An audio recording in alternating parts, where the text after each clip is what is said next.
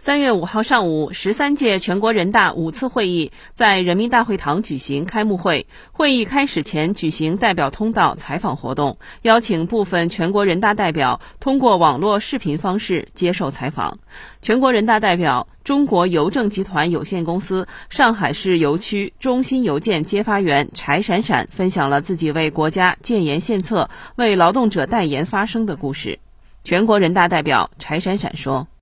大家好，我叫柴闪闪，闪闪发光的闪，是一名八五后的农民工代表。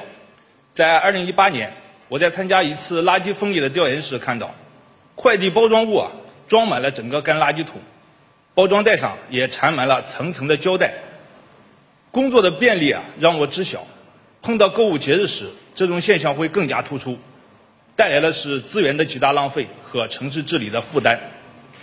为此呢，在本届二次会议上，我提出了大力推进快递包装绿色化的建议。相关建议也被国家所采纳，绿色化、减量化、可循环的绿色行动开始在行业内进一步全面展开。二零二零年，我参与了一起外卖员撞人的纠纷调解，伤者家属为亲人得不到应有的赔偿非常烦恼，外卖员也为自己无力赔付急得直落眼泪。这种复杂的用工关系啊，带来的是责任的层层推诿。在这个案例中，这个小哥也就刚刚二十出头，和我当时进城打工时一样，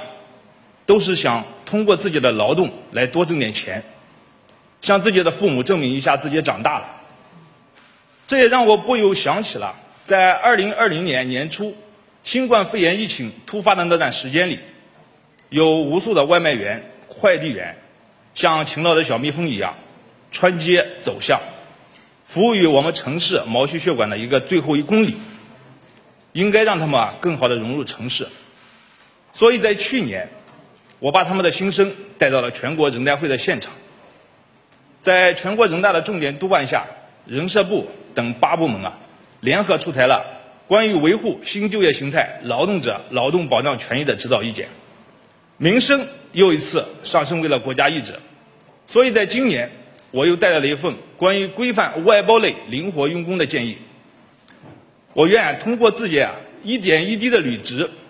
反映更多基层劳动者们的所思所想所盼，通过大家共同的努力，共同获得闪闪发光的人生。新华社两会前方报道组北京报道。